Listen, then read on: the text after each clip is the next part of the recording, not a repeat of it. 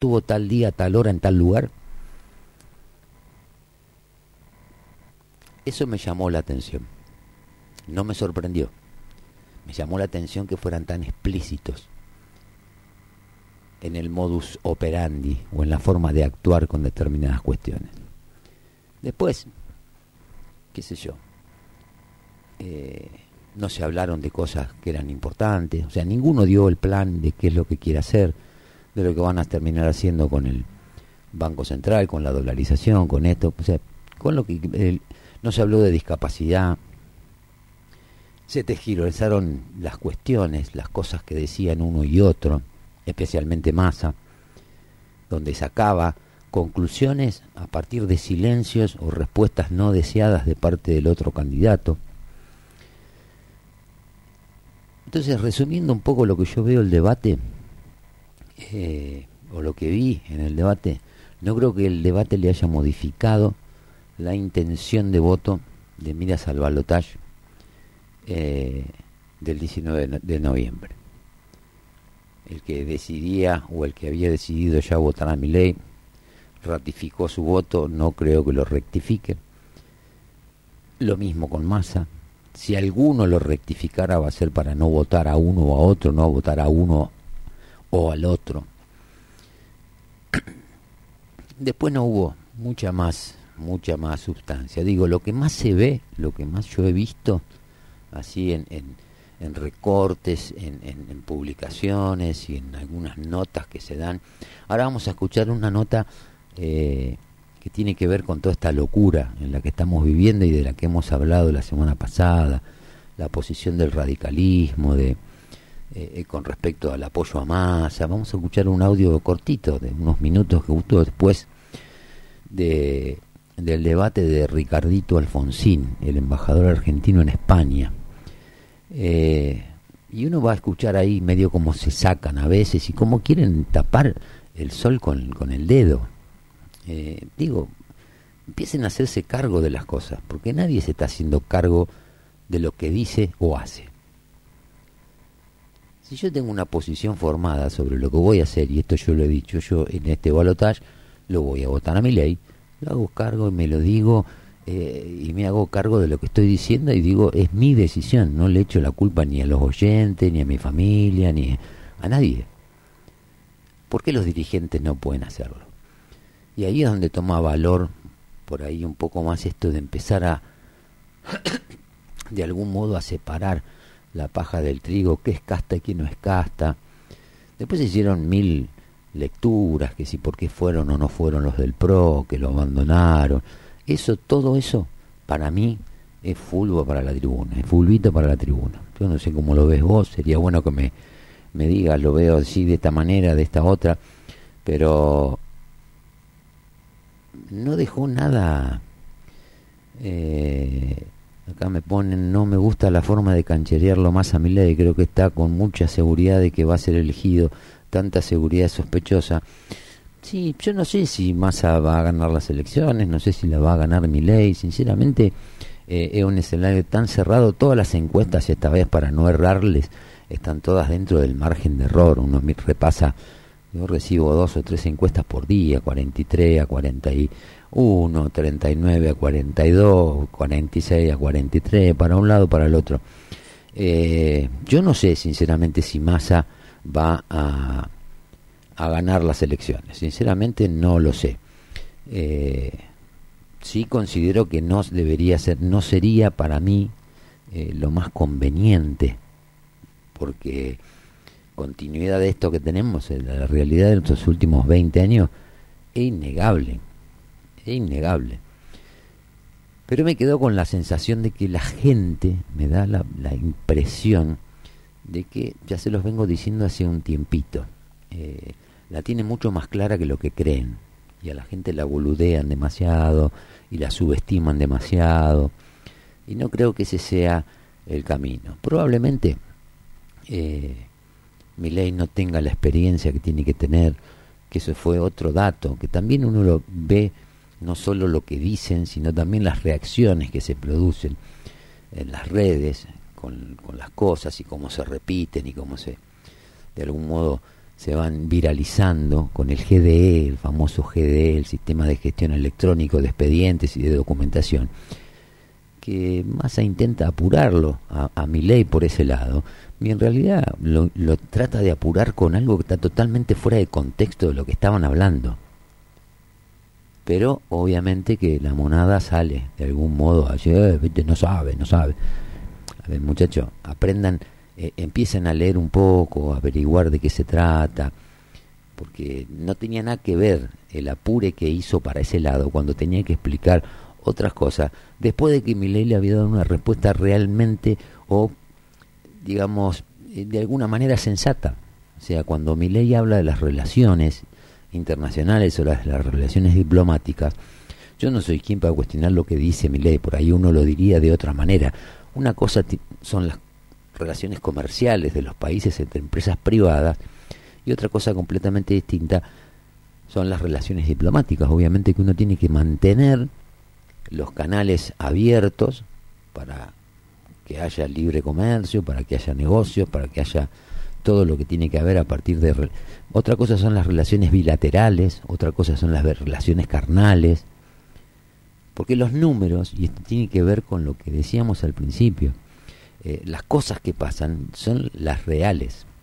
Entonces cuando uno ve y, se trata permanentemente de denostar en un, en un ejercicio de debate que no aportó absolutamente nada y se sacan conclusiones a partir de silencios o de respuestas no deseadas de alguno de los dos candidatos, no tiene demasiado sentido perder mucho tiempo hablando de estas cuestiones puntuales. Pero yo digo que de alguna manera, eh, los dos, como lo dije al principio, se salieron con la suya. Mi ley no se corrió de su eje, no se le corrió la tanga o el coágulo, ponele como vos quieras, y más de tener que dar explicaciones. Después, todas las lecturas que hagamos y por qué no le preguntó esto y por qué no le dijo esto y por qué... Y esas son todas opiniones muy subjetivas los únicos que saben exactamente qué fueron a buscar al debate cada uno de ellos. Eh, es más, esta lectura que yo hago de que los dos salieron ganando también es una visión muy subjetiva. O sea, es lo que a mí me pareció, es lo que a mí me pareció, eh, no, no necesariamente tiene que ser una verdad absoluta o revelada, digo, es lo que a mí me pareció. Entonces los dos de algún modo hicieron negocio. Y la sociedad también hizo de alguna manera su negocio. La variable de ajuste de miras al 19 de noviembre va a ser la cantidad de gente que vaya a votar y la cantidad de aparato que se de algún modo se ponga al servicio de los candidatos. Después no hubo mucho más que eso. La gente en líneas generales a mí no me importa lo que dice tal o cual periodista, digo, veo mucho lo que publica, comenta o me, escribe la gente.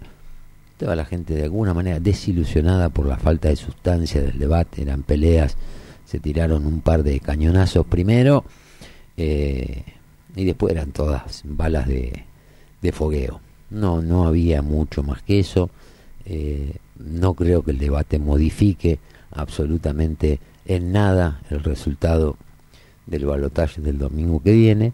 Y bueno, tendremos que esperar, tendremos que cada uno desde su posición pregonar para tratar de traccionar votos para el candidato que tengan. Massa, Milei, no hay más que eso, son esos dos. Eh, y nada, dejarlo, o sea, un debate más que pasó después de que ya no fumamos dos debates anteriores con todos los candidatos a presidente. La semana pasada tuvimos un, debate de vicepresidente. Pero mientras tanto las cosas que pasan en la Argentina siguen pasando, siguen sucediendo, son un continuo, pasan todos los días y las respuestas siguen sin aparecer.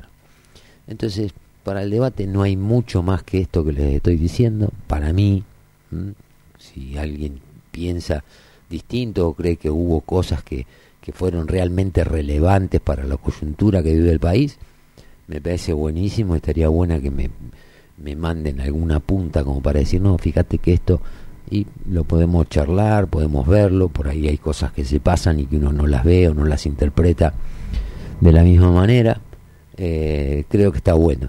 Lo que yo digo es que la realidad de la Argentina es la que está. Digo que a partir del debate y de todas las publicaciones que se generaron, la gente tiene más que claro cuál es la realidad de la Argentina, cómo se puede seguir y cómo no se puede seguir, quién puede tener la, la, facilidad de solucionar algunos de los problemas, quién puede tener más complicaciones. Yo era uno de los que en su momento hablaba de eh, eh, la gobernabilidad en un eventual gobierno de mi ley, lo sigo sosteniendo, creo que tiene que construir alianzas no kirchneristas para poder asegurarse un poquito más de gobernabilidad, porque en el caso eventual de ganar le van a salir con los tapones de punta. Eso es más que obvio. Y ahora después vamos a escuchar un audio donde prácticamente Ricardito Alfonsín, Ricardito Alfonsín, niega que el peronismo lo haya volteado a Alfonsín en el en la vuelta de la democracia. Pero bueno, vamos con un cachito de música y ya nos metemos otra vez con los temas.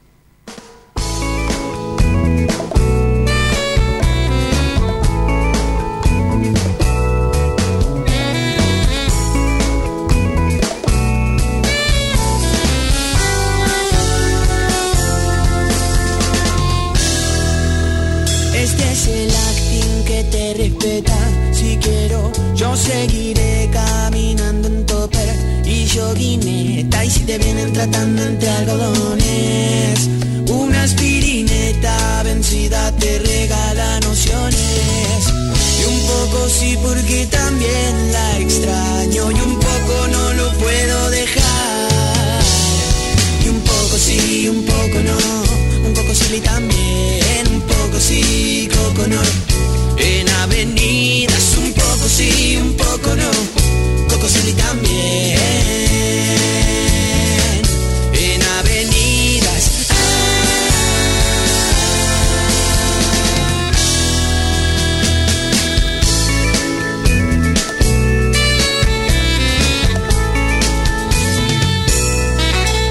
Los Walkman vienen tirando aureolas. La calle es la pista. Araos, Nicaragua, sandinista. El lindo sol que tira flores. El ritual buque que me mantiene con placer. Como te ven, te maltratan. A la primera te sacan. Pero en avenidas podés caminar. Un poco sí, un poco no. Un poco sí también. Un poco sí, coco no. En avenidas un poco sí, un poco no, poco sí también.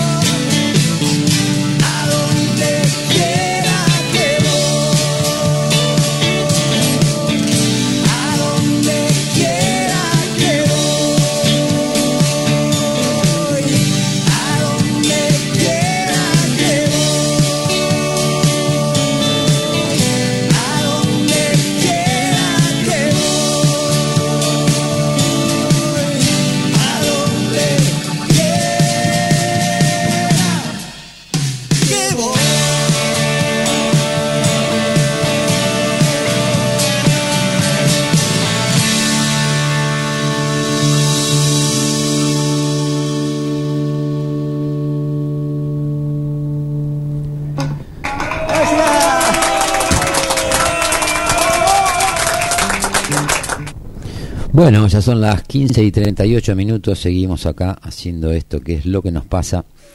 Este programa donde tratamos de buscar algo de información, seguir hablando de los problemas que de alguna manera nos agobian todos los días y estos días venimos hablando obviamente porque es imposible abstraerse del tema de las elecciones, los candidatos, los garrochazos, las pasadas para un lado para el otro y uno por ahí se pregunta qué es lo que persiguen en todo esto. La semana pasada y la anterior hubo bastante debate, bastante cruce de declaraciones entre algunos dirigentes que forman parte de la mesa chica de la Unión Cívica Radical con respecto a su apoyo incondicional a Massa o de alguna manera llamando a hacer todo lo posible para que Milei no gane las elecciones. Eh, para mí, yo voy a seguir sosteniendo que la, la, discusión partidaria en la Argentina, dada la complejidad de todos los problemas que, que existen, eh, es una discusión que está de algún modo ya agotada, agotada. Hay que pensar eh, más en frentes o hay que pensar más en coaliciones y empezar a juntar la gente que muchas veces uno considera que es gente potable y que por ahí muchas veces está eh, en, en, el lugar equivocado porque por ahí tiene que responder o tiene que actuar más de una manera más orgánica que lo que la coherencia nos llevaría a hacer estando pensando realmente en los problemas de la gente, que ese es el gran dato que uno va viendo hoy por hoy, eh, que no se está dando. Uno no encuentra un, un una soga de donde agarrarse para decir, no, están pensando en la gente, le quieren solucionar los problemas a la gente. Había hecho un posteo donde decía que la oficina del PAMI en la ciudad está cerrada y en el ANSES se están atendiendo, dando turnos a través de la página a partir del 8 el 9 de enero. Yo digo, es una información que estoy dando para que el que tenga que hacer algún trámite se ponga las barbas en remojo y vea de qué manera lo tiene que hacer. Y obviamente ahí salen a cruzarte quienes eh, eh, te dicen, eh, quienes defienden los derechos que en muchos casos son privilegios. uno piensa en ese momento, decir, ¿qué, ¿qué, es lo que persiguen defendiendo cosas que son en muchos casos indefendibles? Yo creo que el ANSES tiene que existir, que el PAMI tiene que existir, pero también tiene que funcionar no todo pueden ser títulos para la tribuna, pero bueno, eh, para no irme del tema que les quería hacer escuchar ahora, que tiene que ver con Ricardito Alfonsín, este, este embajador argentino en España, eh, hablando de un, una impresión con respecto al debate. Esto es una nota que le hicieron anoche eh, Lucas Morando y el equipo que estaba ahí en el debate presidencial, estaba Claudio Saboya. Bueno, un poco medio que me da la sensación como que cuando no tenés argumentos un poquito te sacas, más allá de las cosas que dijo que no son ciertas del todo y que las vamos a analizar también. Escuchemos un poquito a Ricardo Alfonsín. Alfonsín aquí morando y el equipo, ¿cómo le va? Ah, ¿Cómo le va Lucas? ¿Qué dice? Bien, bien. ¿Qué primer análisis hace del debate de la noche? ¿A quién vio ganador? ¿A quién vio bien? ¿A quién vio mal? Bueno, permítame hacer una alusión primero a los radicales. Nosotros no tenemos candidato ni programa en esta elección. Eh, no hay un candidato radical ni un programa radical. Ni siquiera Junto por el Cambio tiene candidato. Y lo que quedó claramente demostrado en esta ocasión, en este debate, ya estaba demostrado de antes, que desde el punto de vista programático los argentinos, los radicales, eh, tenemos muchas más coincidencias, infinitamente más, eh, con la propuesta de Unión por la Patria que encarna Sergio Massa que con la propuesta de la libertad. O sea, pero Alfonsín, usted ya se había manifestado eh, a favor de, Massa y del Kirchner. No, no, no, antes de la elección, antes de la primera vuelta usted dijo ah, que había de votar a Massa y al kirchnerismo, había dicho sabía eso. Que, sabía que se iba a reunir eh, eh, juntos por el cambio. Ah, ¿usted sabía? Pero qué jerarquía todo el mundo. Cualquiera que hubiera tenido dos dedos de frente tenía que adivinar que si a la segunda ah, vuelta llegaban juntos por el cambio la libertad más iba a haber un acuerdo entre ellos. Existió ahora, sin que estén en la segunda vuelta. Chao, querido mío. Ricardo, déjame preguntarte algo para terminar de entender. Vos estás diciendo que el radicalismo está con masa, que se hicieron kirchneristas, digamos, no existe más la Sociedad Conjunto por el Cambio. Si no es kirchnerista, ¿masa kirchnerista para vos? Sí, desde luego. pero ese, ¿Cómo no? si no, ¿quién? Ah, bueno, esa es tu opinión. Yo creo que vos decís eso porque lo querés, porque querés discutir el pasado. No, yo no quiero discutir nada, digo eso porque... pero, Ricardo, pero, lo digo con todo respeto, hoy hay un juicio político a la Corte Suprema de Justicia, los dos candidatos, los dos este, diputados que rependen a, a Massa, ¿cómo que tiene que ver? No hay nada más kirchnerista que eso, no, digamos, pero está bien, hay que defenderlo, me parece que defenderlo. Vos tenés posición tomada. Ricardo, no, no, escuchamos una cosa, no, respetalo a Saboya. Para, para, para, para, para. Déjame interrumpirte un minuto antes de que avances. No está mal ser kirchnerista.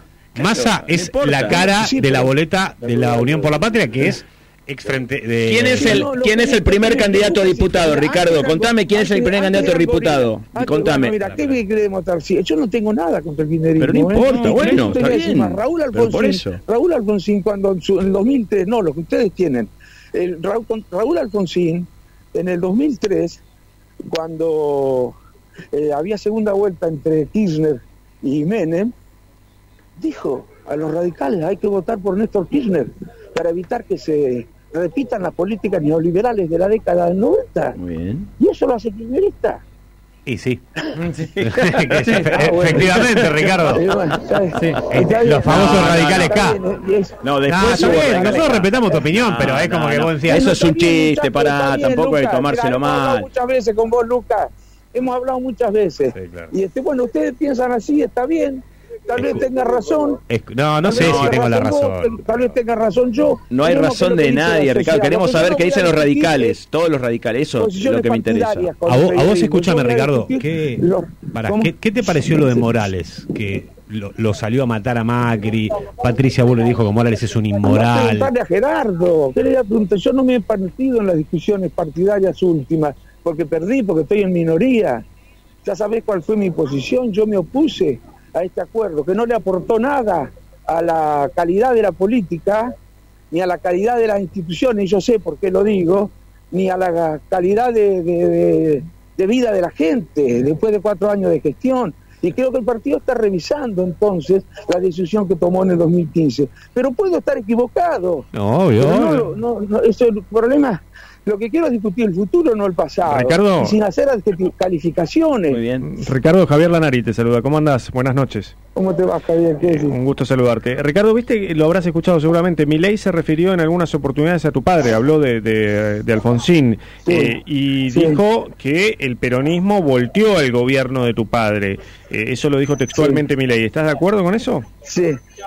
No, no, no fue, Mira, hace 40 años de eso, ¿no? Muchas cosas pasaron. Este, pero ley también dijo otras cosas de Alfonsín. Mirá que yo me voy a poner a discutir lo que dice mi ley del radicalismo y de la historia argentina, que no tiene la menor idea y simplifica las cosas como para obtener algún rédito de tipo electoral. No me interesa discutir esas cosas, no me interesa discutir el pasado, quiero discutir el futuro. Ricardo. La discusión es entre Sergio Massa y Milei. Escúchame, Ricardo. ¿Entienden? Sergio Massa y Milei, no es Cristina o Macri. No lo metan a Macri Bueno, pero, pero vos no podés negar que Massa es el ministro de Economía de este gobierno que, que ha deteriorado mucho la calidad de vida de la gente. Te quería preguntar eso y sin chicana. bueno, ahí está. vos sos embajador en España. bueno, pará, pará, pará, pará. Sí, sí, obvio, sí, ya, que quede claro. Escúchame, sí, claro. cierra con esto y contanos esto rápido. Bueno, por eso, la política de derecha la deterioraron. Vos sos, escúchame, vos sos embajador. No, no, no, pero pará, pará, pará. Massa entonces de derecha, porque objetivamente todas las cosas están peor que hace un año. Así como Macri lo hizo, igual que vos decís, yo coincido con lo que decís. Te olvidás, no, pero, si vos decís las políticas de derecha o masa de derecha, ¿o qué pasa? Te olvidás, Lucas, déjame hablar. Está hablando, no, está hablando Saboya, está hablando Saboya. Ah, bueno, déjame preguntar, digo, son cuatro y me interrumpe cuando yo empiezo a contestar. responda nomás, responda, responda. Entonces te digo, digo, te olvidás de algunos detalles.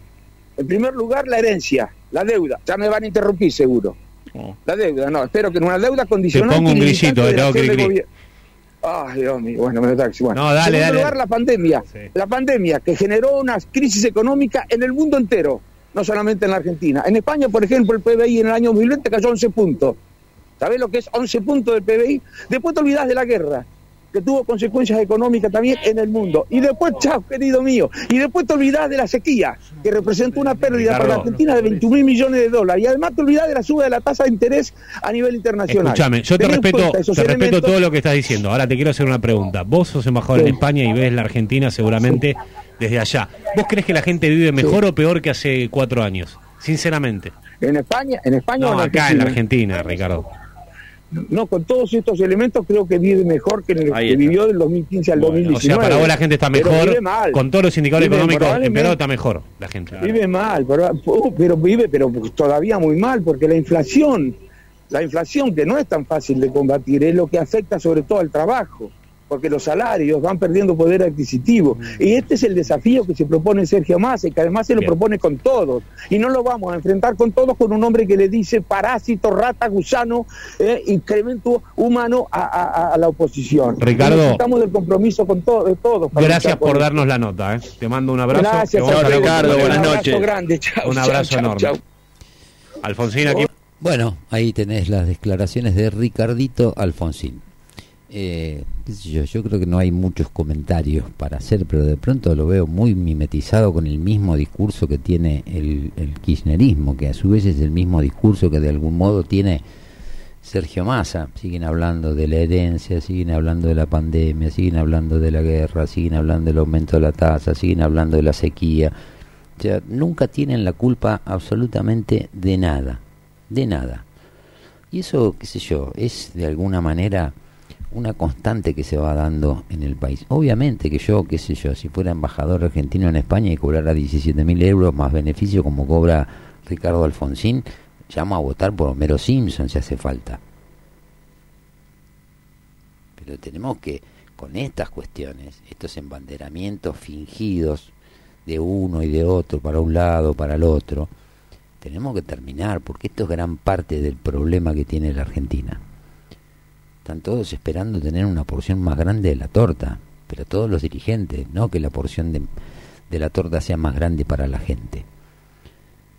Entonces te hacen, inventan un plan platita, vamos a tener ahora, se va a conocer dentro de un rato el índice de inflación. Probablemente esté abajo del 10. Te, te recuerdo que durante el mes de octubre, con el tema de las elecciones, no hubo aumento de tarifa, tuvo todo congelado y aún así va a dar el 10%.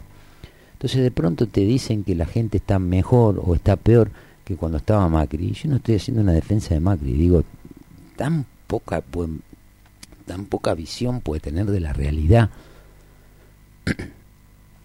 tan poca visión. Entonces yo digo, llamate un poco a silencio, no involucre al partido, decir que es una decisión personal por conveniencia personal, empecemos a sacarle las caretas. Porque si no estamos siempre en la misma lógica, esta lógica de, que se van amontonando para un lado, para el otro, pero para seguir en esa matriz perversa de la que siempre hablamos, que tiene que ver con la corrupción y con la impunidad. 17 mil euros mensuales más beneficios. Es lo que cobra Ricardo Alfonsín como embajador político en España. ¿Qué hizo? ¿Qué hizo su gestión en España? ¿Qué lograron aparte de llevar los Palmera y algún otro, que, algún que otro evento menor de alguna muestra, de algún artista que andaba por España. O sea, ¿qué hicieron? 17 mil euros mensuales. Y así tenemos otro montón de embajadores. Entonces, no, yo no caigo sobre las personas, digo cuál es el rol que cumplen, cuánto es lo que están cobrando y qué tanto incide eso en las arcas de la economía del país. Porque el déficit fiscal, mientras te quieran hacer creer que se va a ajustar sacándole beneficio a la gente. Ojo, porque capaz que el déficit fiscal se puede ajustar y bastante sacándole privilegios a todo este tipo de personas. Escuchaba ah, la semana pasada un audio de Santoro que no había llamado a Alberto para que le, diera algo, le dijo llamá a Santi Cafiebro a ver qué podemos hacer. Y Cafiebro le decía a Santoro, pero no me dijiste nada, que bueno, bueno hacemos una secretaría de... acá arman secretaría, desarman secretaría para que para meter gente. Eso que vos crees que yo te estoy mintiendo o no lo ves o no lo lees o no lo escuchás, que eso funciona así y que después son todas secretarías que no tienen absolutamente nada que ver Ahora sí, sí, esos que están conchavados en esas secretarías o subsecretarías, direcciones y subdirecciones se sienten que le quitan el derecho de ser un parásito y vivir de la teta del Estado, bueno, ya estamos discutiendo otra cosa.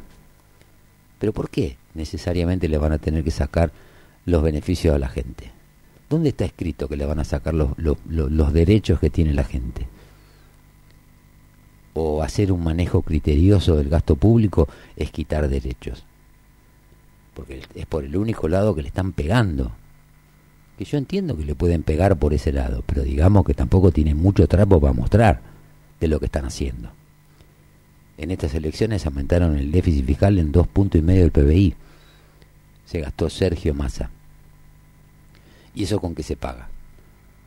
Se paga con inflación. ¿Con inflación o con deuda? En un país que tiene 420 mil millones de dólares de deuda pública total, ¿vamos a seguir discutiendo los 43 mil millones de Macri? Vamos a seguir discutiendo la guerra que en términos económicos y conceptuales por ahí, salvo el tema del gas, terminó siendo más una oportunidad que un perjuicio para el país.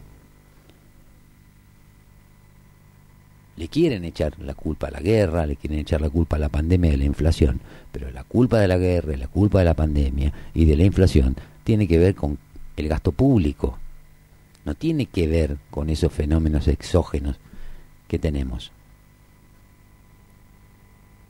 Entonces, ¿de qué estamos hablando? Yo creo que la gente ya le sacó la ficha. La gente le descubrió el truco, se terminó la magia. Ya no hay mucho más para, para inventar. Yo a veces traigo estos audios, pero porque son cosas y quiero que las escuchen de su boca. Cada uno sacará sus conclusiones, si tiene razón o no tiene razón. Para mí no tiene razón. Prácticamente negar que el peronismo fue quien volteó a Alfonsín, siendo él el hijo de Alfonsín que la vivió de adentro podría aportarle un poquito más a la historia, contar las cosas como fueron. Esa es la, la realidad. ¿O alguien tiene duda de que eso fue así? ¿Que a Alfonsín le fue mal con la economía?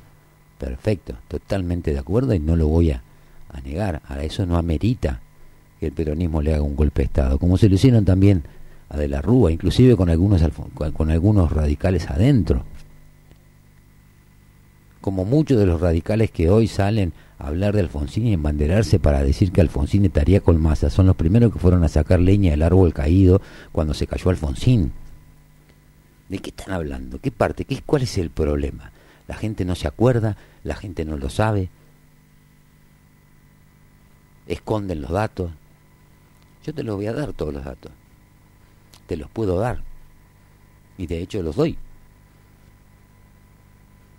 O Ricardo Alfonsín y Gerardo Morales no eran quienes querían hacer en el 2015, después de la, de la convención de Gualeguaychú, en la convención de Gualeguaychú, mejor dicho, ¿qué era lo que querían ellos? Eran acordar con el peronismo, no hacer una alianza con el PRO y con la coalición cívica para armar lo que fue en ese momento Cambiemos. Y si esa era la intención que tenían, ¿en qué momento se apartaron de eso y aceptaron que se, se votó otra cosa en la convención? ¿Lo aceptaron o siguieron socavando permanentemente, quejándose como unas viudas de que eran el vagón de cola, de esto, del otro? ¿Y qué hicieron?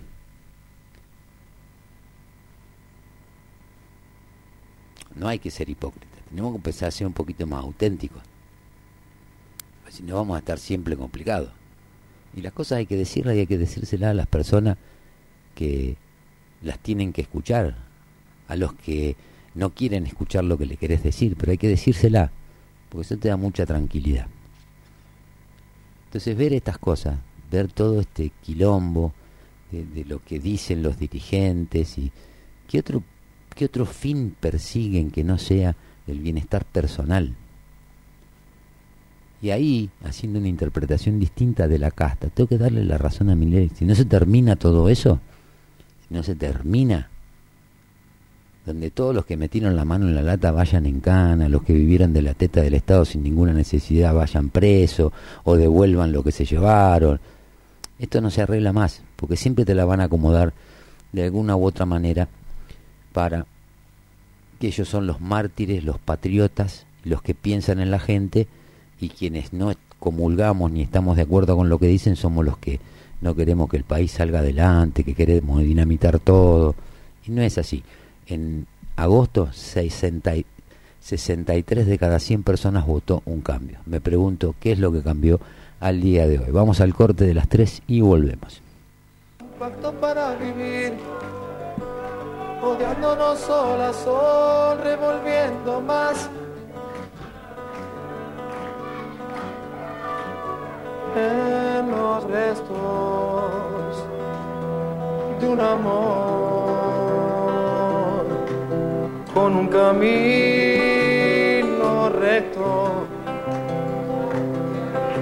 a la desesperación. Desenlace en un cuento de terror.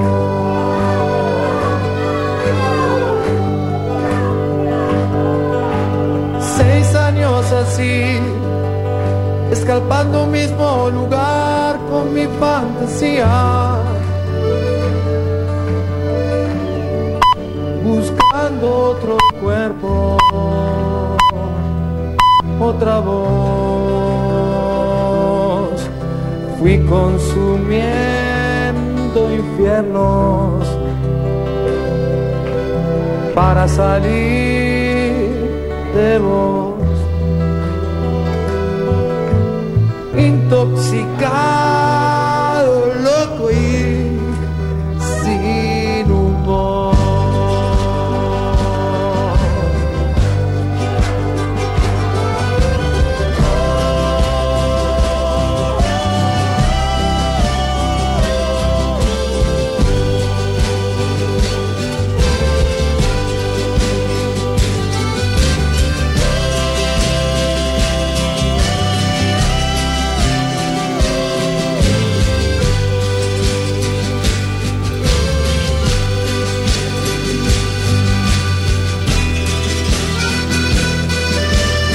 Seguinos en Instagram como Láser FM. Dos DJs. Prepara tu mejor fiesta. La mejor música, sonido e iluminación. Para tu fiesta, la mejor diversión. Llámanos y consultanos. 2262 5353 20 2262 530979. Anota tu fiesta asegurada. Estás escuchando a Fabián Espinosa en Lo que nos pasa, de 14 a 16 horas, solo por Láser FM 94.7.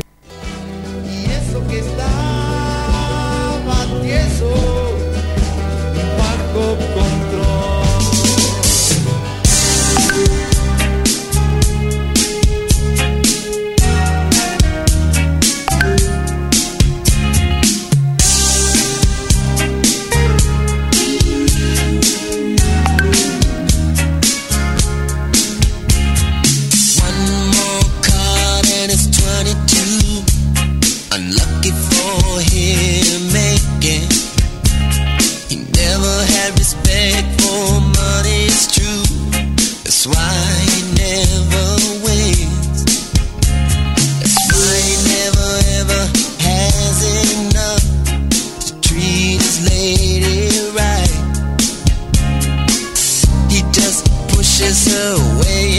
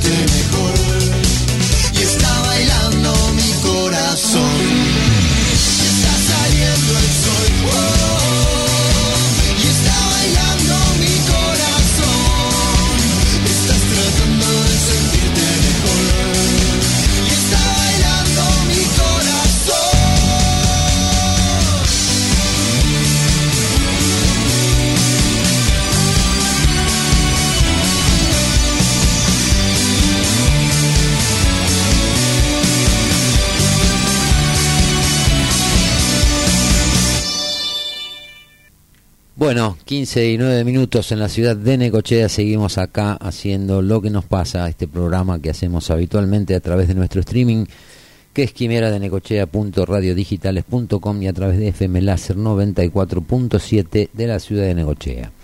Y como siempre te contamos y te decimos que lamentablemente o afortunadamente eh, eh, el país, las empresas, la gente, las familias y todo es un proceso continuo que no se puede discontinuar de a ratos ni, ni meter la cabeza abajo de, de- la tierra. Eh, YPF rompió una tradición sagrada frente a los inversores. Al cotizar en la bolsa de Nueva York, los ejecutivos de la petrolera suelen responder las consultas de los inversores de manera pública cada tres meses, al día siguiente de presentar sus resultados, pero esta vez no lo hicieron. Por primera vez YPF rompió con una tradición que la distingue del resto de las empresas controladas por el Estado. Al cotizar en la bolsa de Nueva York, los ejecutivos de la petrolera suelen responder las consultas de los inversores de manera pública cada tres meses, al día siguiente de presentar sus resultados trimestrales. El jueves pasado, el CEO de IPF, Pablo Giuliano, y el CFO, gerente financiero, Alejandro Lev, se excusaron por problemas de agenda y evitaron responder sobre el atraso de los precios de la nafta y el gasoil una pregunta que suele incomodar a las autoridades de la empresa. Si bien la conferencia con inversores se programa con meses de anticipación, IPF organizó para el mismo día un encuentro con ejecutivos de la compañía para realizar un balance de todo el año y proyectar el que viene. Explicaron esto en la petrolera. Debido a problemas con la agenda, el gerente senior no estará disponible para preguntas y respuestas, dijo Margarita Kuhn, la responsable de relaciones con el mercado de IPF, al comentar la presentación a inversores que se dejó grabada. En una ausencia completamente sugestiva ocurre luego de una fuerte intervención del ministro de Economía y candidato Sergio Massa sobre las decisiones del sector para contener la falta de combustible que golpeó al país a fines de octubre y principios de este mes. Los resultados financieros que mostró la petrolera dejaron en evidencia el efecto negativo que tuvo la decisión del gobierno de atrasar los precios de los combustibles, la principal fuente de ingresos de la compañía. Según explicó Lev, durante el tercer trimestre se alcanzó una brecha de precios históricos eh, de precios eh, histórica entre los valores internacionales y los domésticos del 27%, lo cual afectó obviamente los ingresos de IPF. El gobierno implementó algunas iniciativas como la reducción temporal de los impuestos a las importaciones, se po- pospusieron pagos de derechos de exportación y se bajaron los impuestos de seguridad social que permitieron neutralizar los efectos negativos de los menores ajustes de precios. La brecha igualmente fue del 27%, mucho mayor que el 13% reportado en el segundo trimestre. Bueno, y así vamos, y esto sigue pasando y pasa todos los días, y con IPF está todos los días tenemos algún problemita nuevo, ahora ni siquiera los responsables frente a los inversores que están en el exterior dan las explicaciones que tienen que dar. Nadie se hace cargo absolutamente nada, como no se van a hacer cargo de los 16 mil millones de dólares, pero seguimos hablando de los 43 mil de Macri. Eh, esto está pasando, el tema de los subsidios, el retraso de las tarifas. En octubre no se movió ninguna tarifa, no hubo aumentos de tarifa, obviamente por una cuestión del proceso electoral. Pero yo digo, todo lo tienen que manejar en función de, de, de, de esto de, de algún modo de, medirlo siempre con la vara. O sea, si vamos a ir al ritmo de las elecciones en un país donde tenemos elecciones cada dos años, estamos complicados, porque son elecciones cada dos años, pero en realidad las campañas ya empiezan eh, un año antes de cada elección, porque empiezan a, medirse, empiezan a salir todos desparramados para juntar votos y después sentarse en una mesa con los pares o con los que están más o menos del mismo palo a, medir la fuerza y yo aporto tantos votos y yo tanto, y yo quiero ir de candidato, quiero el tercer lugar, el segundo, y ya todo a partir de ahí. Ahora las próximas elecciones van a ser obviamente en octubre del 2025. Bueno, ya en septiembre, octubre del 2024, del año que viene, sí, del año que viene, cuando no vamos a haber empezado ni siquiera a solucionar un solo de los problemas que tienen los argentinos. Ya en octubre del año que viene ya entramos otra vez en modo campaña. En esta locura de estar cruzando declaraciones y cosas y mostrándose a ver quién la tiene más larga, más corta, quién tiene más fuerza, quién tiene menos, quién tiene más cobertura territorial. Y así estamos, nos pasamos todo un año discutiendo esto. Esta campaña que se hizo extremadamente larga, inclusive ahora con el tema del balotaje. ¿Cuánto hace que empezó la campaña de este año? Hace seis meses que no gobiernan, siete meses que no gobiernan. Y eso se está viendo en todos los números, en la pobreza, en la inflación, en el dólar. Ahora salen los economistas a, a decir, o sea, hablan los economistas que habían la otra vez más o menos eh, eh, eh firmado una especie de, carta donde parecía que estaban más de acuerdo que con Massa y no tan de acuerdo con... Ahora salen a hablar y a decir que Massa con un dólar blue de 9.45 tiene un horizonte medianamente tranquilo. Entonces, si es tranquilo un dólar de 9.45, ¿qué tenemos que hacer con el de 3.65 que es el oficial? Y el que se están llevando todos los que están en el Tongolini de, de, de la Secretaría de Comercio, con el tema de la CIRA ya que tanta sigla metieron ayer, que el GDA, que esto, que lo y la CIRA, ¿qué vamos a hacer con la CIRA? Ya se deben 50 mil millones de mangos. Históricamente la deuda de la Secretaría de Comercio por las importaciones está en el orden de los 20 mil, 22 mil millones. Ya estamos en 50, más del doble. Eso también va a haber que pagarlo, va a haber que entregarle a esos importadores por derecha o por izquierda. Sepa Dios cómo se metieron y cómo lograron, porque sospechas hay en muchos casos Ayer hablaban de las triangulaciones y la triangulación de Pirelli que hizo con facturas italianas de, neumáticos que venían de, desde Brasil, sí, le cobraron una multa, pero ¿cuántas cosas de esas pasan que no reciben sanciones y no reciben multa? Hay que entrar a la Secretaría de Comercio. Entonces yo digo, estamos viviendo dos realidades completamente distintas. La gente con la que viven los políticos, ellos van a su tranco y su tranco está marcado por la agenda electoral si no le dedican un poco más de tiempo a la gestión realmente para solucionar los problemas a la gente, vamos a estar complicados. Es así, no le, no, le busquemos más la vuelta, no podemos seguir siendo tolerantes y estar permitiendo que se gaste en la guita del presupuesto todo aplicando el criterio electoral, de qué me suma más voto, qué me resta más voto. ¿Y para qué querés tanto voto? ¿Para qué querés estar si la gente tiene cada más problemas? ¿Cuál es el beneficio? A mí no me quedan muchos elementos para pensar que no son beneficios personales, porque cada vez son más los que se anotan para meterse adentro del Estado, como funcionario, como empleado, como quieras, y cada vez son menos los resultados, y cada vez los números son peores. Pobreza, indigencia, inflación, brecha cambiaria, actividad comercial, actividad industrial, De esta manera van a cambiar las cosas, siendo cada vez más lo que se anotan para ver si pueden manotear algo. Pero como les digo siempre, ojo porque eso lo estamos permitiendo nosotros, ¿eh? nosotros somos los que estamos en modo sumiso, modo pasivo y, no hacemos absolutamente nada. Después nos empiezan a florecer y empiezan a crecer estos Alfonsinitos, estos Moró, estos Massa, estos Milei, como dijo juez en una vez, mientras discutíamos halcones y palona, paloma, nos creció el pájaro loco. Y tiene razón, porque parte de lo que está pasando, culpa también la tiene junto por el cambio de haber entrado en una dinámica de, de interna que no le aportó nada a nadie. Pero yo digo, yo los pongo a todos en el mismo lote, no estoy diferenciando entre de un partido, digo, cada vez son más los que te dicen que van a cambiar, pero mínimamente para empezar a cambiar tienen que ser menos, de arranque nomás. Pero si son cada vez más, y nunca vamos a cambiar. Al contrario, vamos a estar peor. Sí, vamos a cambiar, pero para peor. Entonces, estas son las cosas que uno no entiende. Capaz que uno es medio bobo, qué sé yo. Se cree que es inteligente, que más o menos piensa un poco y es un pelotudo. Acuerda.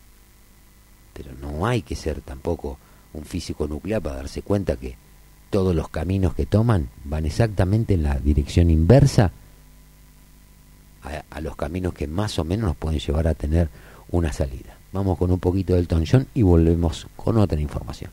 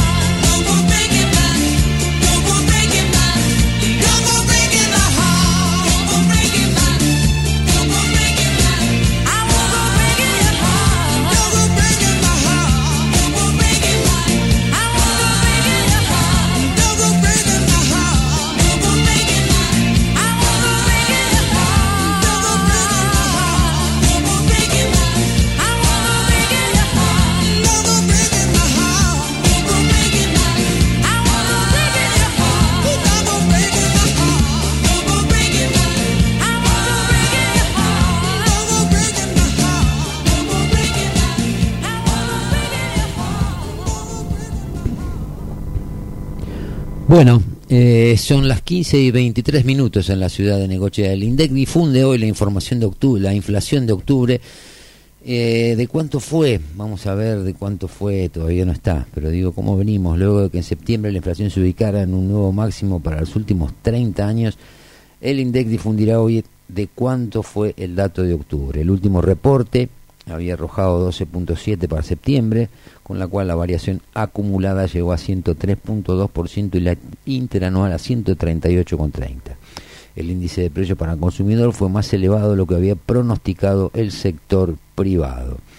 En octubre la, la inflación de este año fue en enero 6%, febrero 6.6%, marzo 7.7%, abril 8.4%, mayo 7.8%, junio 6%, julio 6.3%, agosto 12.4% y septiembre 12.7%. Hoy se espera que esté en el orden del 10%, tal vez un poquito menos. Pero igual son números que preocupan, sobre todo cuando te hablan de los ajustes y uno va viendo por lo que más o menos se sospecha que va a ser la inflación de este mes que va a estar en el orden del 10%, aunque en términos reales obviamente que ha sido mucho mayor porque parte de estos meses pasados donde daba el 12 y pico por ciento la inflación en alimentos y bebidas llegó a ser del 15 por ciento. Entonces, cuando uno habla y te quieren meter el miedo con el ajuste y como que alguien viene, ¿viste? y te va a sacar los derechos y todas esas cosas uno dice, mira qué casualidad, el aumento para los jubilados para este para este mes va a estar relacionado con el último trimestre en el 20.7%, cuando la inflación real estuvo arriba del 35%. ¿Le ajustaron o no le ajustaron el 15% a los jubilados? A mí me da que sí, pero por ahí a veces hacen otras lecturas completamente distintas y capaz que yo estoy equivocado. Pero esto es la realidad, muchachos, esto es lo que está pasando.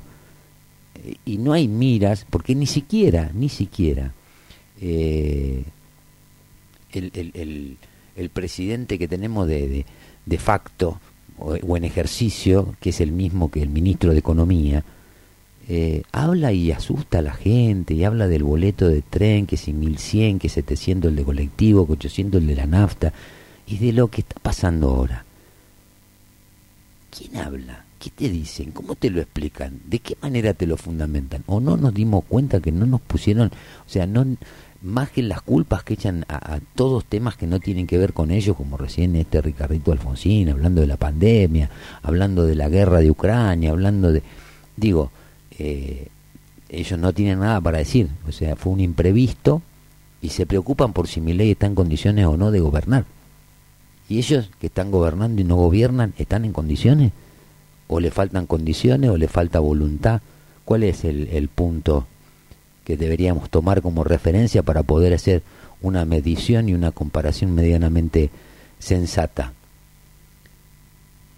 Esto que decía yo, lo del ANSES y lo del PAMI, eh, ya sabemos que no está funcionando. O sea, ¿qué, ¿qué, qué, me quieren negar? ¿Qué me quieren decir diciéndome que si es para hacer un trámite de monotributo te dan en siete días? No sé, yo he probado de entrar a la página cuando vos no tenés el, el Mi ANSES y los turnos que te aparecen son de enero. Esto lo hice a, partir de una consulta que se hizo. A mí me da eso.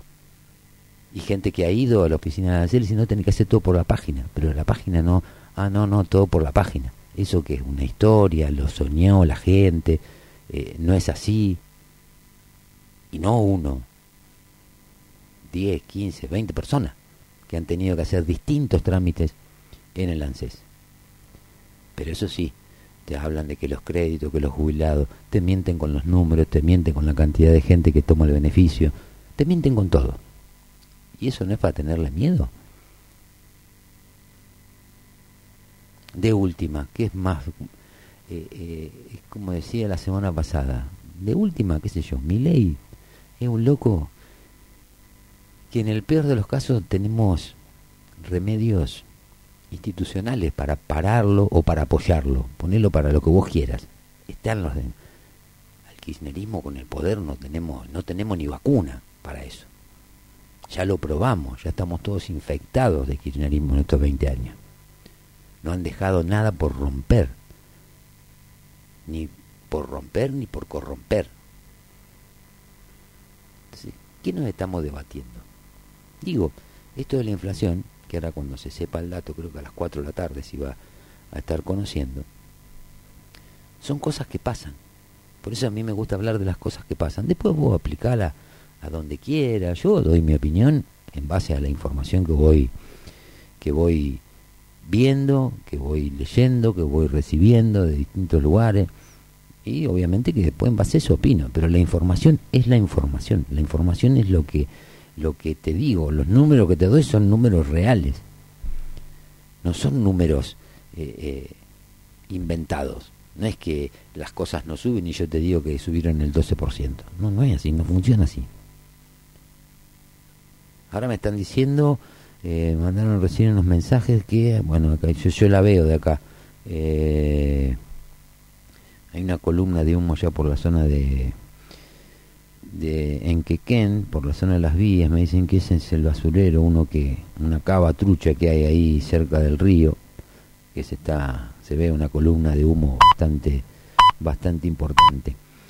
Eh, pensé que era la de la de Relisa, pero está por otro lado, no está en esa. Así que bueno, vamos a ver qué de qué se trata este este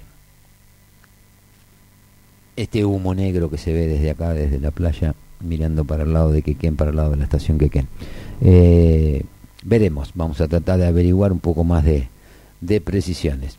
Eh, bueno, ya son las 15 y 30. Vamos un cachito con un temita más musical y volvemos. Vamos a hablar un poquito de lo que pasa en la ciudad y de la ordenanza fiscal impositiva que ahora el miércoles se hace la reunión de grandes contribuyentes, que es otra gran puesta en escena, tal cual fue la sesión del Consejo Deliberante, y suma y sigue. Siguen subiendo las cosas y nada, es lo que hay. Eso es lo que tenemos que cambiar, muchachos. Tenemos que cambiar la gente que entra y que cree que puede hacer lo que le parece eh, sin hacer los análisis y los estudios previos como corresponde. Se están conociendo datos y cosas que son preocupantes, intimaciones, gente que tiene una única vivienda y le están mandando intimaciones por deuda, bien, desde 2016, 2017, con ejecuciones, con embargo. Entonces, pibe tan todo loco, tiene que buscarle soluciones a la gente, no buscarle más problemas.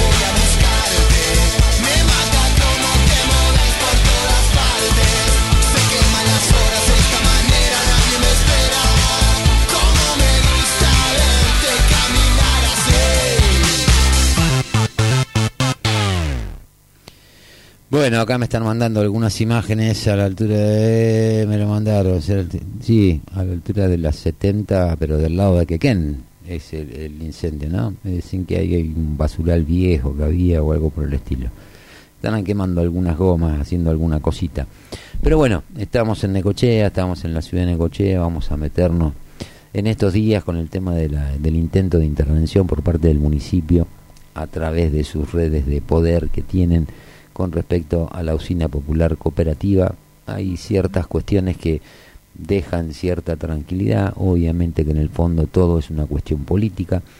Eh, el miércoles se va a llevar a cabo la asamblea de grandes contribuyentes que van a terminar obviamente votando a favor de la suba de tasas, podrán ir un par que se quejarán, pero en general son asambleas donde los que terminan siendo anotados terminan siendo medianamente funcionales al actual equipo de gobierno de esta administración. Eh, ya estamos acostumbrados, te dije cuando vimos algunos números la semana pasada, que los vamos a seguir analizando más que nada para estar sabiendo de, qué es lo que estamos hablando. No solo te están aumentando los mínimos que están en el orden del 140%, los montos fijos de las tasas, sino que encima te han duplicado y triplicado en algún caso los coeficientes sobre eh, que, se utilizan para calcular el monto total que se paga de tasa. Siempre es un monto fijo y un, un coeficiente que es ese coeficiente multiplicado por el valor de la tasación de la la evaluación fiscal.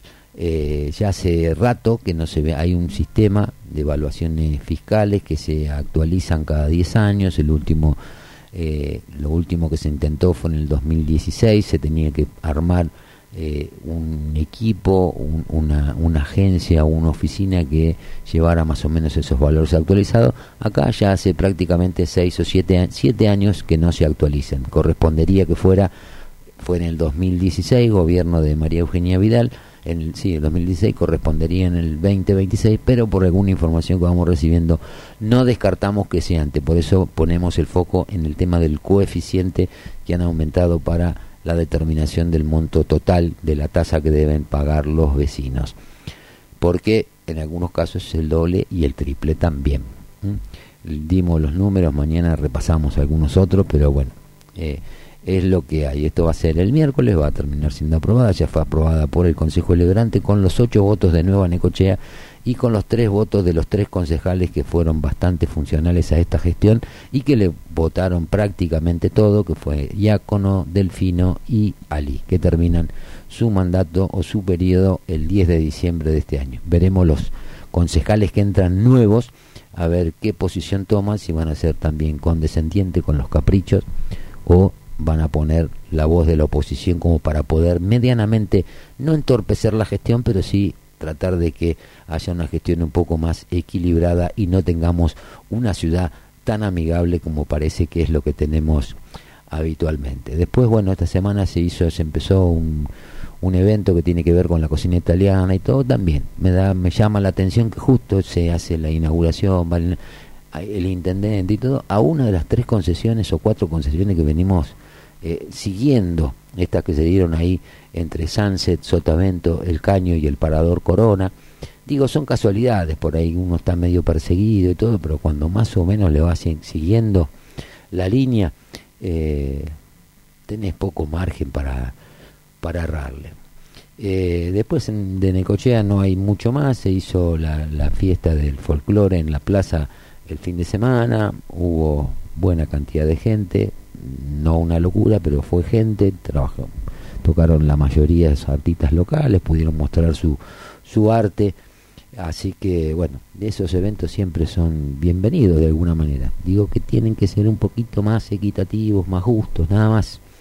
Eh, a veces se pone todo el aparato de propaganda para promocionar o para vender eh, verdades a media y a veces la gente necesita un poquito más de apoyo, buscarle un poquito más la vuelta para que la distribución o la redistribución de, de lo que se recauda de tasa y todo sea un poquito más pareja y no vaya siempre a parar a las mismas manos que ya las tenemos obviamente identificadas. Pero bueno, acá me están mandando, eh, me lo mandan la foto de este lado, lo, ah, la foto esta de están quemando, sí, están quemando de todo. Viva la contaminación, le meten cosas que pasan acá en la ciudad. Pero bueno, ya vamos al corte de las menos cuarto y volvemos ya para hacer el cierre del programa.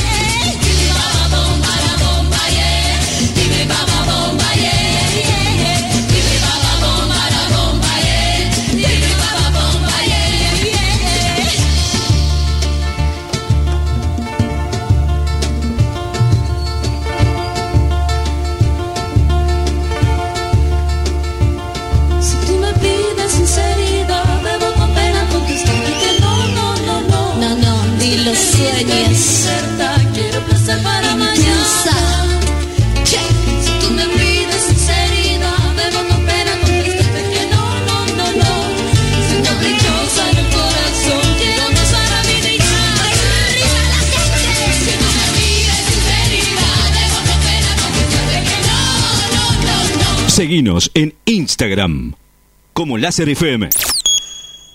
Panadería San Cayetano. El pan de cada día a tu mesa. Es de Panadería San Cayetano. Facturas, panificados. 67 esquina 50.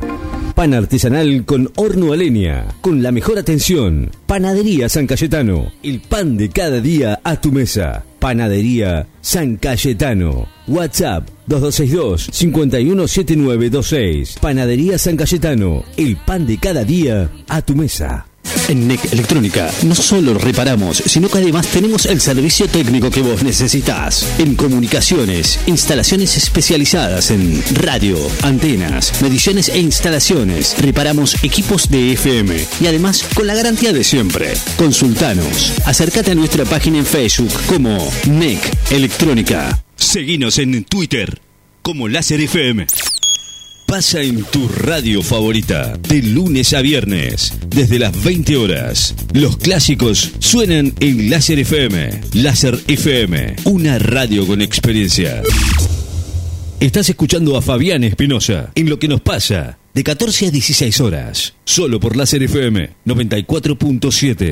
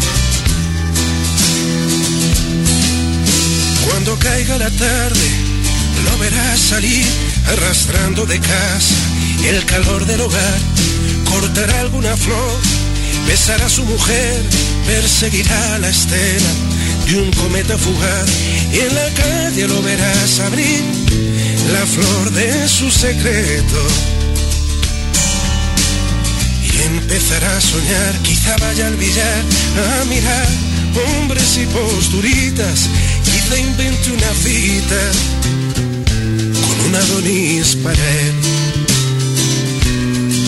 Ningún hombre lo amó, a nadie reveló su pasión y los juegos, el deseo clandestino. No hubo cartas y amor, no hubo día del orgullo, no le devolverá los veranos perdidos. Y cernuda lo ve suspirar, triste desde el Parnaso. San Sebastián asaetado, reza por tus pecados, llora por ti, no olvida al que sufre en silencio a su oveja perdida. Miran al cielo y piden un deseo, contigo la noche más bella. Amores imposibles que escriben en canciones el trazo de una estrella. Cartas que nunca se envían, botellas que brillan en el mar del olvido Nunca dejes de buscarme, la excusa más cobarde es culpar al destino.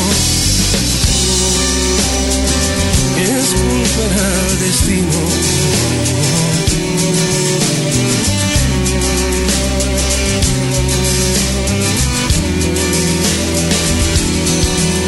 Cuando salga de clase, lo volveré a encontrar en el lado salvaje, tras el humo del gas el dulce calavera, el corsario de barrio, ella dulce muñeca, ella sería informal. Él no escucha el rumor de sus alas si pasa a su lado.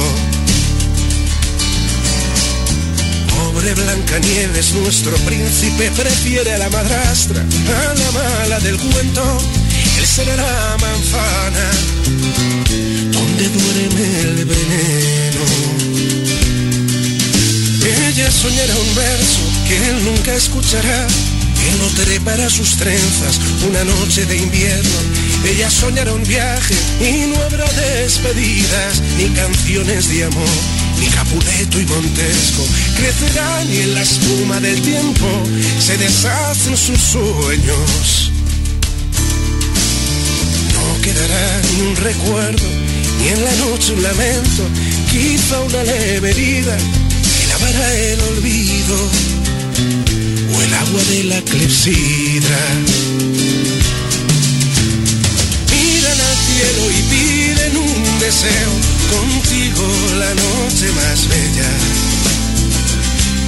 Amores imposibles que escriben en canciones el trazo de una estrella.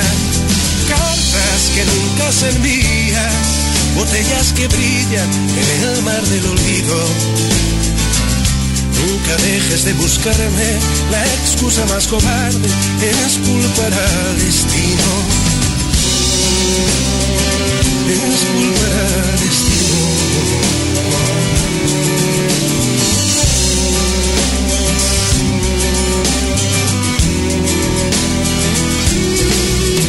Caminando hacia el sur, tomando la autopista, han abierto un garito muy cerquita del pueblo donde huríes desnudas, venidas de cien mundos, celebran cada noche, 14 de febrero, y en la aldea un hombre suspira, si el neón se ilumina. No tuvo Eva estiada, no hubo asiento de atrás, ni caricias, ni cartas perfumadas, no hubo cita en el parque, no hubo chicas de plan cuando caiga la noche, verás entrar como cada domingo, aseado y puntual. La encontrará en la barra como un delfín varado que ha perdido su estrella, que un día expulsó el mar. Ella escucha él, enamorado, desnuda sus miedos entre el ruido, benjamines de champán y otros delfines cobrando su rescate a náufragos perdidos. Sueña raptar a su amante. Miran al cielo y piden un deseo, contigo la noche más bella amores imposibles que escriben en canciones el trazo de una estrella. Cartas que nunca se envían, botellas que brillan en el mar del olvido. Nunca dejes de buscarme, la excusa más cobarde es culpar al destino. Es culpar al destino.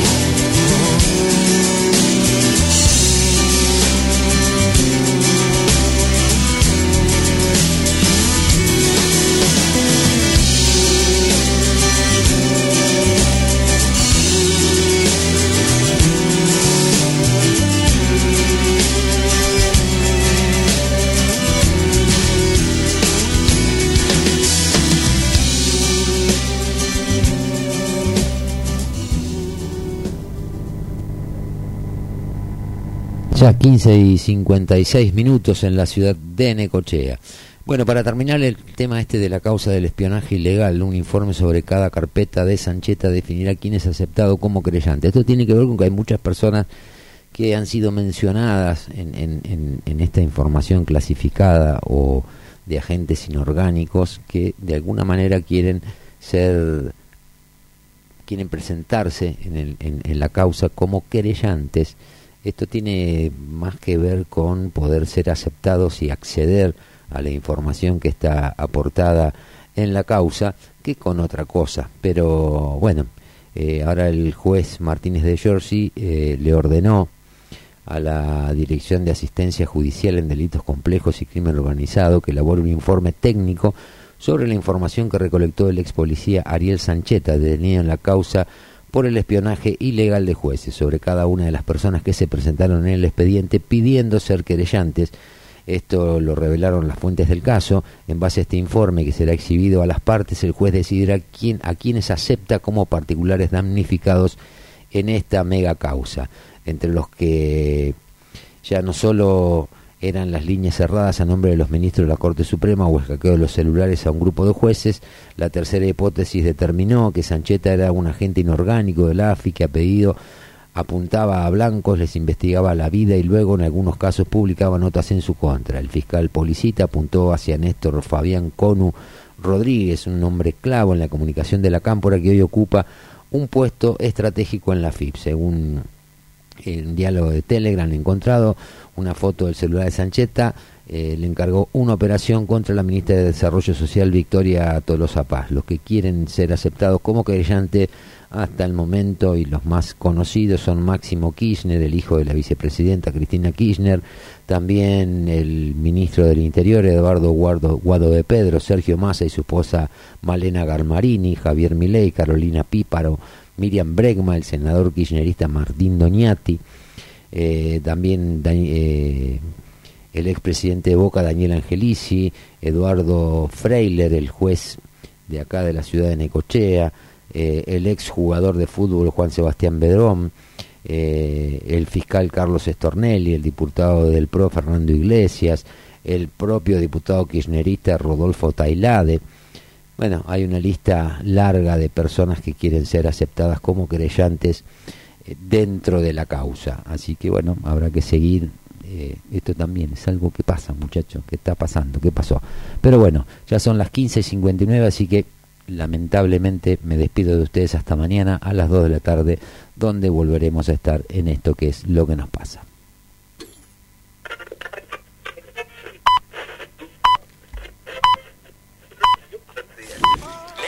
Una radio con todas las letras. Una radio que te lleva los mejores hits. Una radio que suena desde hace 30 años. 30 años en el aire. Láser FM 94.7 MHz. Necochea, Buenos Aires, Argentina. Pasa en tu radio favorita, de lunes a viernes, desde las 20 horas. Los clásicos suenan en Láser FM. Láser FM, una radio con experiencia. Desde la costa, desde Necochea, 94.7.